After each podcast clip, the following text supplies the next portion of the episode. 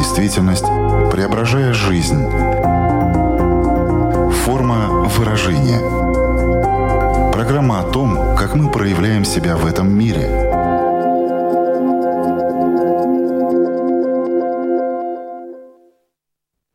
Здравствуйте!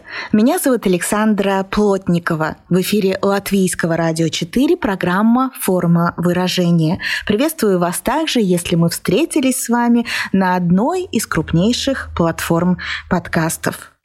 Наш формат подразумевает, что есть тема и есть эксперт, который помогает в ней разобраться. Чтобы стать таким специалистом, нужно потратить, конечно, много лет на учебу, на написание и защиту диплома, а также на длительную практику.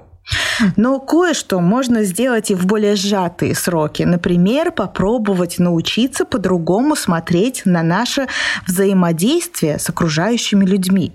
Как устроено наше общение, как формируется этот навык, как каждый из нас может поспособствовать изменению взаимодействия, если оно в нем нуждается. Почему возникают трудности в общении и как выходить из конфликтных ситуаций. О новом взгляде на отношения поговорим с гештальт-терапевтом Надеждой Зейглиш. Здравствуйте. Здравствуйте. Форма выражения.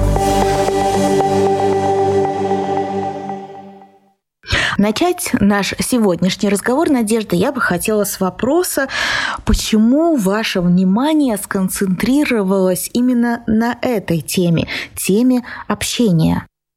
Опрос был. Я когда думала, какой бы курс э, полезным сделать, э, я сделала Google форму. И люди голосовали. Там были трудные выборы, трудные чувства, наши эмоции, креативность. И вот общение победило с большущим отрывом. Но чем это можно было бы объяснить? Чем это вызвано? Человек может обойтись много без чего, но без общения вряд ли. Без общения человек перестает даже человеком-то быть. Мне кажется, что это самое главное.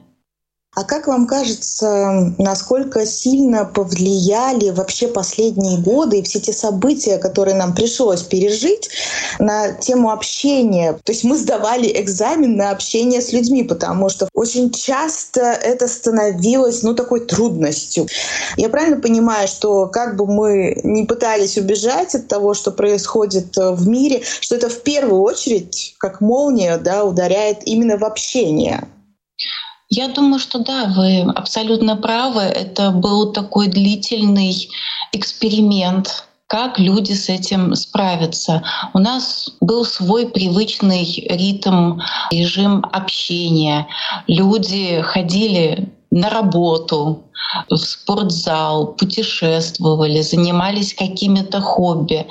И когда все это прекратилось, когда люди не по своей воле засели дома, и взрослые, и дети, и были лишены всех тех привычных, наработанных способов, как быть в порядке, как помогать себе, получать какую-то радость, переключаться. Когда все это было порушено, то общение стало, конечно же, очень напряженным, сложным, конфликтов стало много. Поэтому, да, нагрузка колоссально выросла выросла и навык общения так, чтобы мы смогли в таких сложных, стрессовых, непривычных, несвободных обстоятельствах смочь ужиться вместе. Да, вот требования к навыкам общения, конечно, очень сильно выросли. В чем проблема? Кто виноват? Все эти вопросы перечеркиваем и оставляем только вопрос «как?». Я знаю, что это ваш любимый вопрос, Надежда. Расскажите, почему? Потому что что сделано, то сделано. Сделанного не воротишь.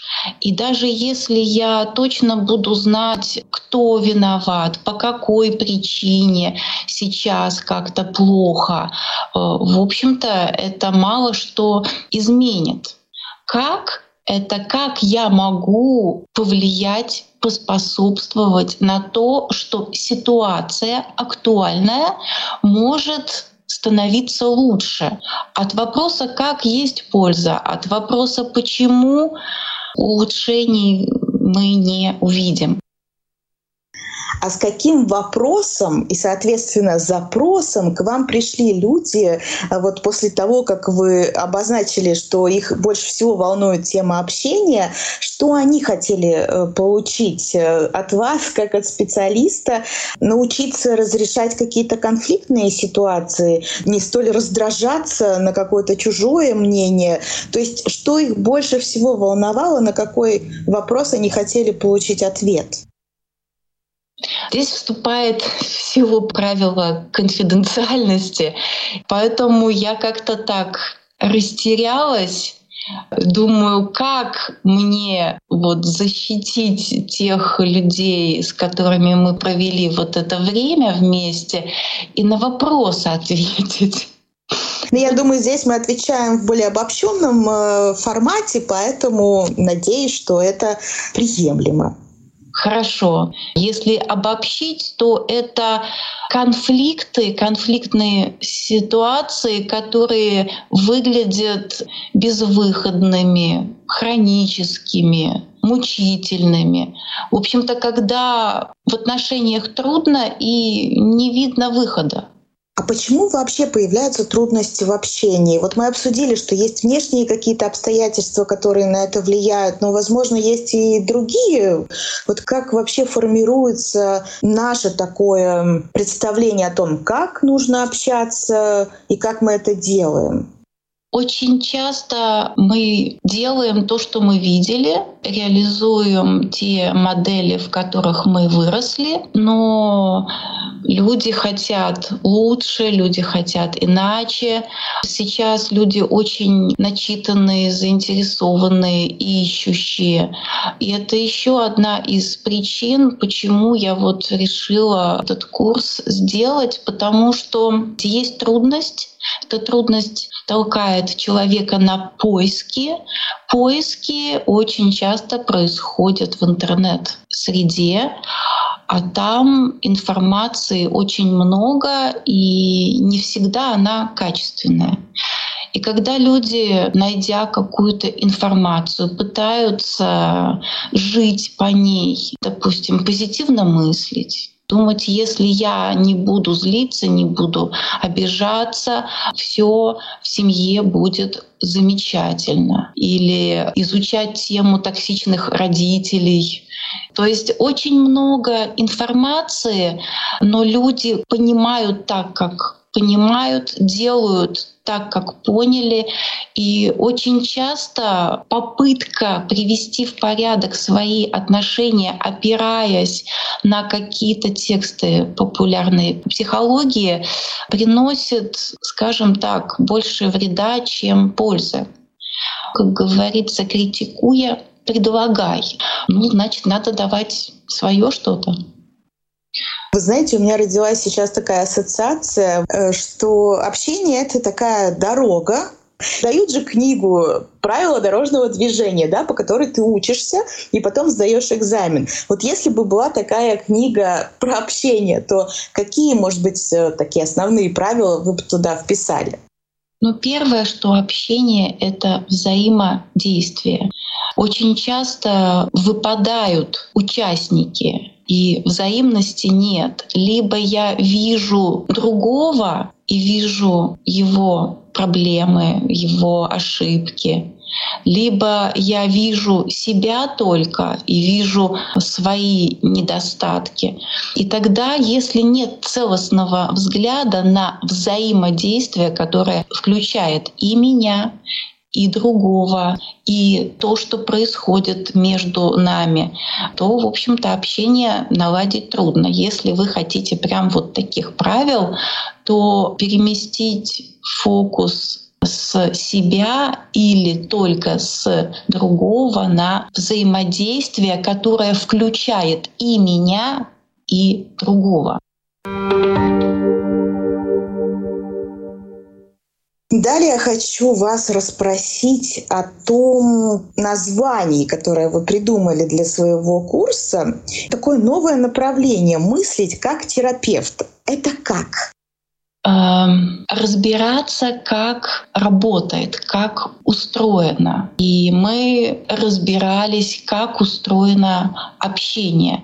То есть если я знаю, как что-то работает, как что-то устроено, я становлюсь таким более информированным, более осознанным участником этого процесса. Теорию можно объяснить очень быстро. Натренировать навык. Вот это гораздо сложнее, дольше. Поэтому, может быть, надо было говорить, мыслить и действовать как терапевт. Потому что мне кажется, что люди могут быть некомпетентны в очень многих сферах и прибегать к помощи специалиста. Да? Ну, скажем, если мне надо привести в порядок свои зубы, я иду к стоматологу, стоматологу, он делает свое дело. И мне абсолютно не нужно быть в курсе, как он там это делает, да. Но общение — это то, что происходит при нашем участии. И сказать, это не мое дело, как я общаюсь. Я не специалист, мне не нужно знать, понимать, уметь общаться. Ну, мне кажется, нельзя вот так делать, да. Мы все должны быть специалистами в общении. Ну вот я считаю так. Я читала отзывы, которые уже были после прохождения этого курса, и некоторые люди особенно акцентировали, что вы помогли им мыслить ситуацией. Да. Я понимаю, что это, конечно, навык, который нужно оттачивать, и это все так просто не делается, но тем не менее, может быть, вы могли бы объяснить, как это мыслить ситуации. Видите, мы все время возвращаемся к вашему любимому вопросу. Как? Ну, сегодня на моей улице праздник, значит, да. Ситуация — это когда люди взаимодействуют, у них есть какое-то общее дело, которое они делают вместе. И очень важно фокус внимания перенести из э, пространства внутри человека вот в это пространство между. Почему это важно? Потому что очень часто человек стигматизирует ставит диагнозы, да. И, как правило, люди, которым было тяжело, трудно, сложно, они обучались вот этой экспресс-диагностике, конечно, в кавычках, да, и видели себя окруженными вот такими какими-то нездоровыми, больными, патологичными людьми и родители такие, и супруги, конечно, такие, и коллеги, и начальники. В общем-то, мир превратился во что-то такое страшное. И тогда получается, что когда э, я своим близким раздаю диагнозы, проблема в них, они какие-то нездоровые, ненормальные, дефектные, то, в общем-то, я просто жертва, я жертва их патологии. А, здесь нет выхода, здесь нет решения, здесь ответ один, который вот э, популяризируют многие, они говорят «беги». Ситуация — это когда ни у кого диагнозов нет. Ну, вы понимаете, что диагноз я сейчас произношу как бы в кавычках, да. Есть ситуация, в которой нам трудно, и навык видеть происходящее и себя, и другого видеть как участниками происходящего, которые заинтересованы ситуацию развивать и улучшать. Это про включенность, про то, что я не оцениваю другого с позиции некой нейтральности и объективности. Это имеет отношение даже вот э, к моим коллегам, психологам, психотерапевтом. Да? То есть если я диагностирую того человека, который ко мне пришел, и проблему размещаю в нем, вынося себя за скобки, то получается, что я некий такой абсолют, такое вечное сияние чистого разума. И все, что происходит между нами, это все только на совести того, кто ко мне пришел. Но это же нереалистично. Если человек говорит, что чувствует себя как на приеме у директора или у врача или как с учительницей, то кто-то может сказать, это твоя проекция, ты проецируешь на меня эти роли. Но если мыслить ситуации, то можно подумать, М, интересно, сейчас возникла вот такая ситуация, мы так сейчас общаемся, пора спрашивать, а комфортно ли с врачом или учительницей, и не вычеркивать себя из нее, подумать и спросить, а что я такого делаю, что напоминаю тебе учительницу. То есть включенность в взаимодействие. Вот это и есть, в общем-то, мышление ситуаций. Если коротко, не лепить диагнозы ни себе, ни другому, а больше внимания уделять тому, что происходит между нами, разделяя ответственность за это происходящее.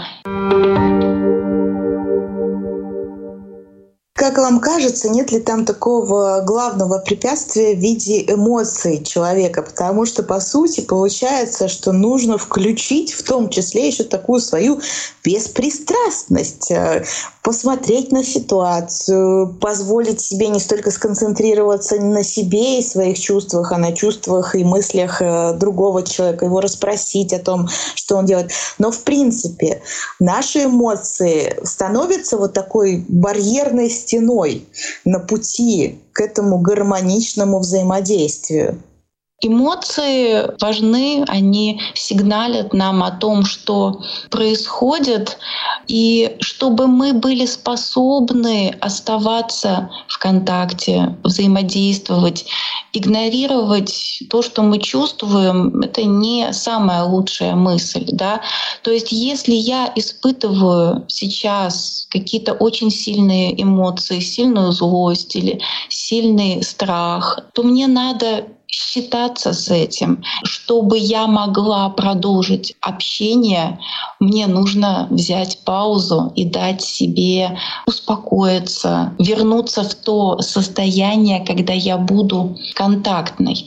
Мне кажется, что вот если э, со мной происходит что-то, что делает для меня общение и взаимодействие на данный момент невозможным, то это запрос на поддержку, запрос на то, чтобы добавить в эту ситуацию чего-либо. Хорошо, когда эмоции не достигают такого накала, что мы становимся неконтактными. Да? Невозможно коммуницировать с стихией, с вулканом. Им можно восхищаться, можно ужасаться, но лучше на расстоянии. Общения с ним быть не может.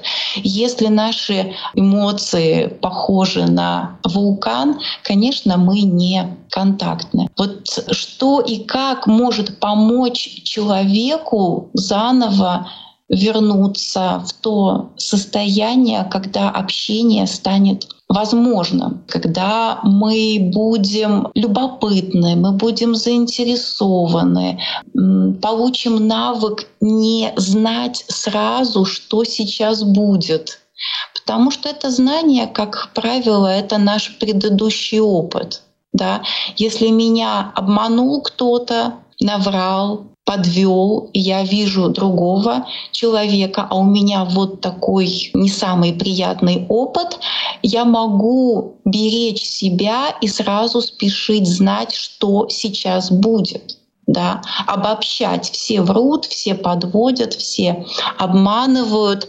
То есть тогда у меня уже предвзятости есть, нет никакой беспристрастности, да, то есть дать себе время на незнание, дать себе время на то, чтобы смотреть, слушать, изучать и потом уже действовать, исходя из того, что происходит вот в этом случае. Опыт, он, конечно, важен, но иногда, если мы без паузы слепо на автомате опыт предыдущих встреч переносим в новую, ну, иногда это бывает не полезно.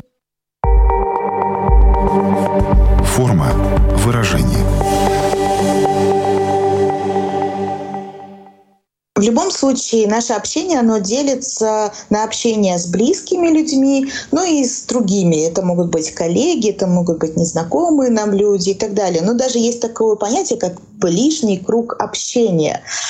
Если ты обладаешь вот этими правилами общения, они применяются везде или все-таки есть какие-то определенные моменты, которые работают э, только в ближнем круге? Я имею в виду то, что когда мы общаемся с каким-то незнакомыми нам людьми или коллегами, я не знаю, может быть, в магазине и так далее, но мы как-то умеем себя зачастую сдерживать. А на близких, как мы знаем, часто выливается все то, что мы не досказали, все то, что мы не выплеснули и так далее. Вот что бы вы могли сказать про ближний круг общения? Очень часто люди выбирают место, где им выплеснуться по каким-то своим признакам. Да? То есть э, бывает так, как вы сказали. На работе вежливость, корректность, в магазине, на почте, в транспорте, ну везде, да, где меня видят другие люди, веду себя сдержанно. Дома э, я тиран и деспот, кричу кричу, ору, сбрасываю все то напряжение, которое накоплено было в обществе. Да. Бывает с точностью да наоборот. Люди берегут, ценят слишком своих близких, там не дают себе шанса чувствовать себя, говорить о том, чего они хотят. А если эти люди мне не так важны, то зачем мне тут сдерживаться? Зачем мне так уж сильно думать об их желаниях, чувствах? То есть стратегии вот такие, где кто как себя ведет и где кто что себе позволяет, они на самом деле бывают разные. Но близкие люди — это, скажем, те, э, с которыми, может быть, мы чувствуем себя более уязвимы, они нам важны, ценны, дороги. И знаете как? Чем больше ценность, тем иногда у нас бывает меньше свободы. Э, я понимаю, что вы говорили о том, что близкие люди могут страдать от нашей несдержанности, что мы где-то терпим, а дома перестаем быть сдержанными. Но мне кажется, найти комфортную для себя позицию между крайностями. Одна крайность, другой мне так дорог, что я забываю о себе, я перестаю себя чувствовать, я перестаю понимать, что я вообще хочу. Да? Я делаю так, чтобы всем было хорошо. Другая крайность — важен только я мои чувства, мои эмоции я не замечаю, не ценю, не считаюсь с другими. И вот я сейчас нарисовала два таких полюса, да, и свобода двигаться и перемещаться от одного полюса к другому, находя а, скажем, работающий способ, как взаимодействовать этот вот навык быть разным и приспосабливаться к ситуации, да, вот опять я к этому слову вернулась. Ну, скорее уходить от этих полюсов и двигаться к разнообразию способов взаимодействия. То есть мочь быть разным. Вот такой навык, мне кажется, был бы важен. Не могу вас также не спросить, если уж мы говорим про общение, о том, что оно же делится еще на вербальное и невербальное. И вы сказали, что есть разные способы, которые мы выбираем в общении, разные стратегии. Здесь это тоже, в принципе, подходит. Вот э, какую роль играет именно невербальное общение, потому что некоторые в качестве стратегии выбирают молчание, и оно достаточно разрушительно. Если какие-то отношения строятся, что один молчит надуто и обиженно, другой пытается загладить вину, и потом все счастливы, ну, окей. Но здесь навык говорить, если от него становится лучше, то тогда, в общем-то, люди достаточно компетентны в том, как они общаются. Потому что скорее не вот такое разделение вербальное или невербальное, да, а что происходит в результате этого. Можно молчать очень тепло, принимающе. А, можно молчать действительно разрушительно, с таким а, молчаливым упреком. Можно говорить, и от этого будет открытость, теплота, ясность, конструктивность. Можно говорить в стиле выноса мозга, и тогда разговор будет уничтожающим, разрушительным.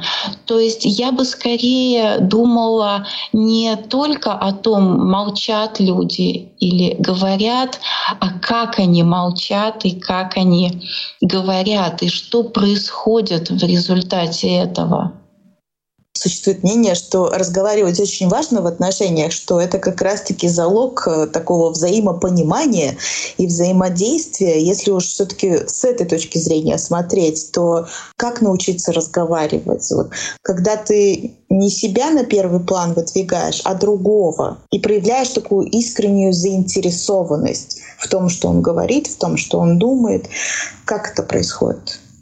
Ну, я бы сказала, не другого, а наше с ним взаимодействие. Потому что если другой важен, а я нет, я вот совсем-совсем в такой сервисной позиции выношу себя за скобки, ну, такое общение иногда тоже нужно, когда у другого человека кризис, и я осознанно становлюсь, вот я сейчас для тебя. Но общение хорошо тогда, когда мы мыслим тем, что мы сейчас вместе находимся во взаимодействии. И если наше взаимодействие нас разрушает, ранит, мы не можем договориться, есть непонимание.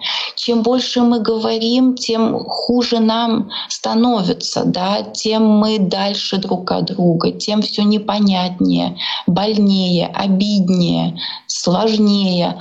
То значит наше взаимодействие, его надо как-то чинить. И общаться совсем было бы вот здорово, да, что я вижу, что происходит между нами, и я тогда начинаю себя спрашивать, происходит какое-то недопонимание, э, что бы я могла такого сделать, чтобы было больше ясности, больше понимания. И вот тогда ситуация может от меня чего-то требовать. Да?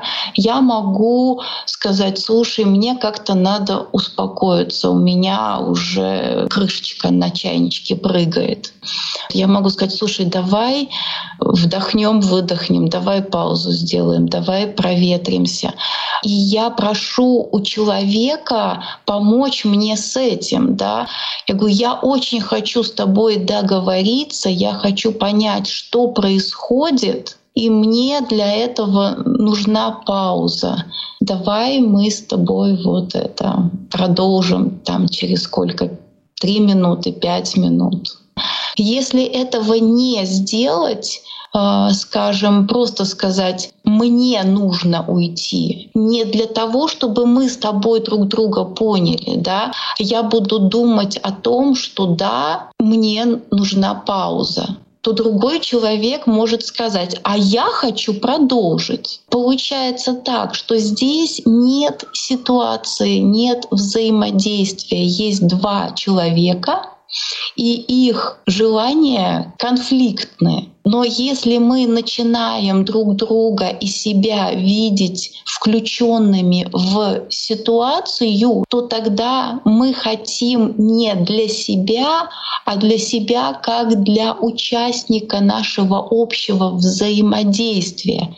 И если общее взаимодействие люди хотят от непонимания прийти к пониманию, к ясности, к договоренности, то эта ситуация от одного человека может требовать, э, чтобы он сказал, мне нужна пауза, а от другого эта ситуация может требовать согласиться на эту паузу. И вот здесь очень нюанс важный. Это не я лично для себя хочу, и мы спорим, чье хотение более правильное, или правильно не говорить, хочешь э, испортить отношения, начни их выяснять, да, и тогда люди будут просто спорить, кто из них более прав, кто из них портит отношения и чем ты токсично молчишь, ты там выносишь мне мозг. Мы сейчас э, поссоримся, если будем говорить об этом. Э, наши отношения придут в тупик, если мы не будем говорить друг с другом. Да? То есть я сейчас кидаю такие типичные обвинения, которыми люди оперируют в сложных ситуациях. Но дело-то в том, что все правы и можно поговорить так, что станет хуже, и от замалчивания станет хуже. Поэтому если перестать биться друг с другом за правоту, и перестать видеть друг в друге врагов или соперников и переместить фокус внимания, что между нами происходит и что вот это взаимодействие, чего оно от нас требует. А что нужно, чтобы наше взаимодействие стало сейчас лучше? Тогда э, битву и конфликт можно заменить на сотрудничество. И я могу другого человека попросить о том, что мне поможет выполнить требования ситуации. Скажем, если тот человек, которому очень трудно брать паузу, тот человек, который боится, что если мы сейчас сделаем паузу, все подвиснет, все опять будет замолчано, подавлено. Если ему страшно, значит, он может другого попросить, давай мы договоримся о размере этой паузы. Три минуты, пять минут. Мне тогда станет легче. Помоги мне дать тебе паузу. И тогда люди становятся помогающими друг другу, а не борющимися друг с другом.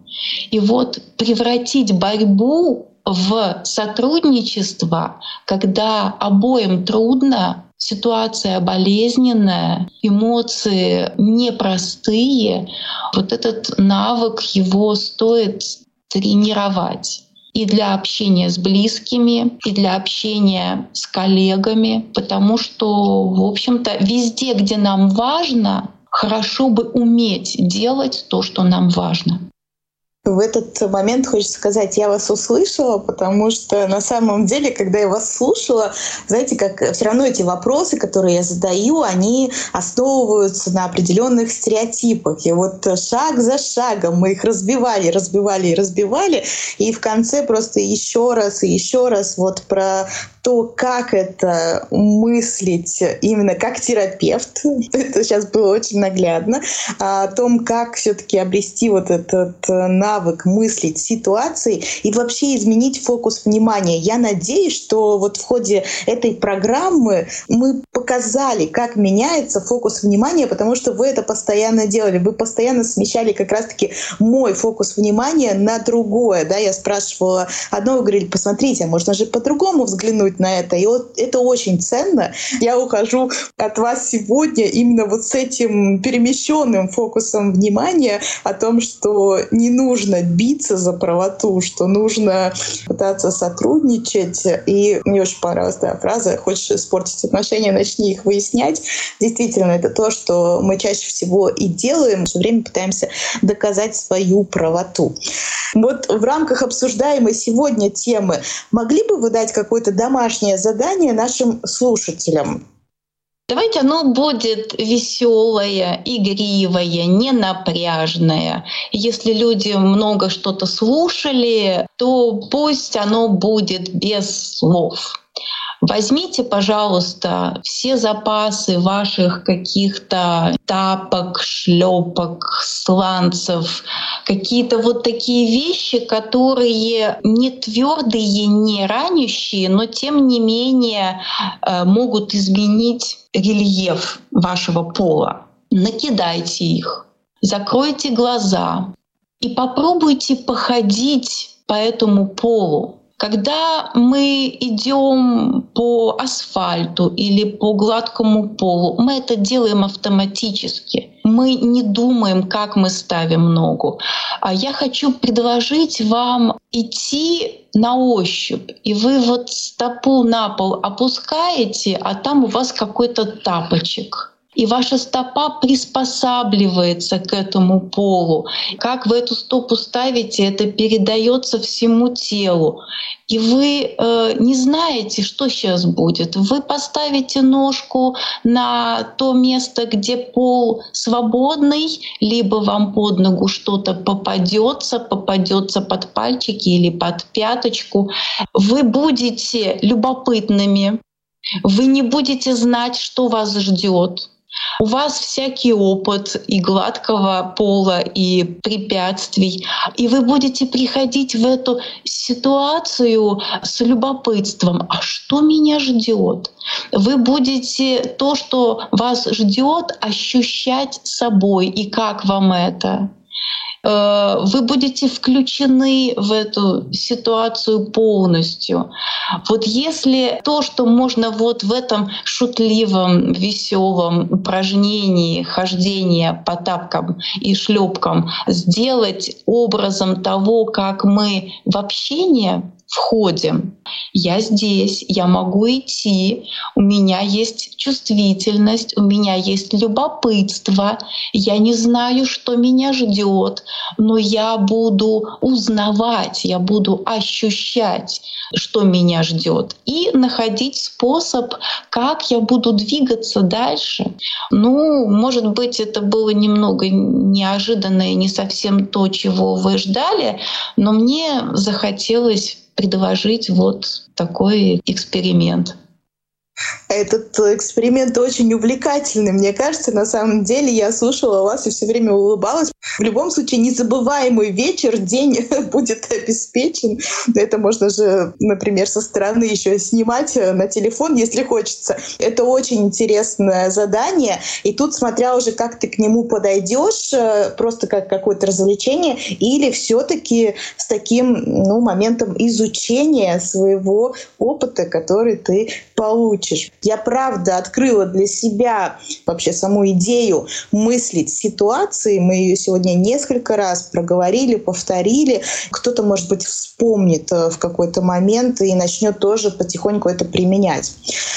Большое вам спасибо. Напомню всем, что сегодня вместе с нами была гештальтерапевт Надежда Зейглиш. Спасибо вам большое за этот разговор. И вам большое спасибо, что у меня был шанс взаимодействовать с вами, делиться и делать то, что для меня важно. Я не хочу сидеть на сундуке с сокровищами да, теории гештальтерапии. Я считаю, что этим надо делиться. Спасибо, что дали этот шанс поделиться.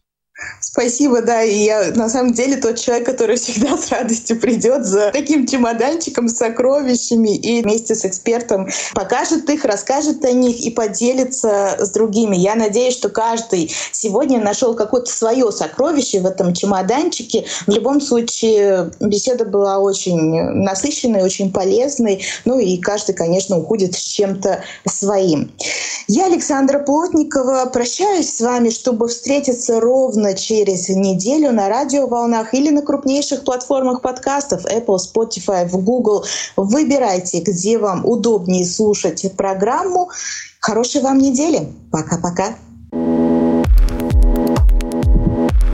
Отражая время, изображая действительность, преображая жизнь. Форма выражения. Программа о том, как мы проявляем себя в этом мире –